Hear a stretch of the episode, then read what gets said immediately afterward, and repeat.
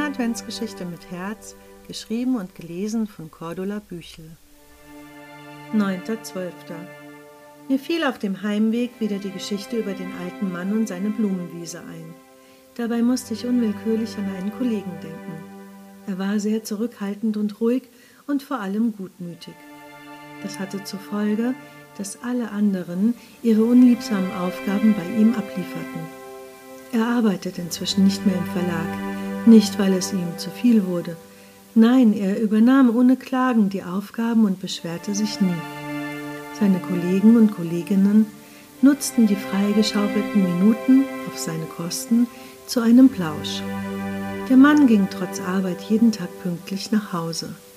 Er hatte kaum Anschluss zu den anderen da sie ihn nur aufsuchten, um ihre Arbeit abzuschieben. Niemand interessierte sich weiter für ihn, bis zu dem Tag, als er verkündete, er würde den Verlag verlassen.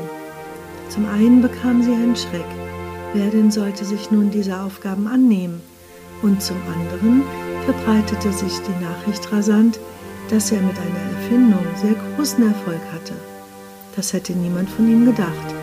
Er ein Erfinder. Alle kamen, gratulierten und wollten ein wenig in seinem Erfolg baden. Solche Geschichten gibt es sicherlich viele, denke ich.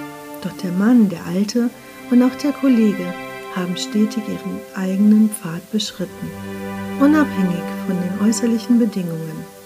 Manchmal sind sie sicherlich auch nur mit ganz kleinen Schritten vorangekommen, weil nicht mehr Zeit da war. Wie klein die Schritte auch waren, sie führten irgendwann durchs Ziel. Das beeindruckt mich sehr. Wie sieht das eigentlich in meinem Leben aus?